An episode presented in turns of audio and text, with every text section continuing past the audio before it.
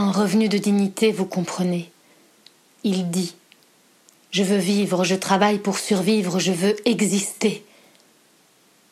Elle dit Les attouchements, ça fait partie des risques du métier, je dois manger.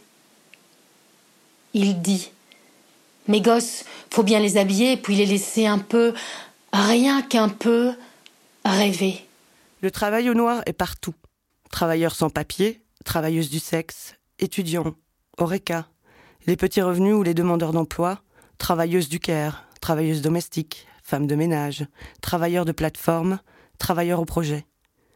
Ils sont là, tapis dans l'ombre, sans droit, sans facture et sans filet. L'école de transformation sociale.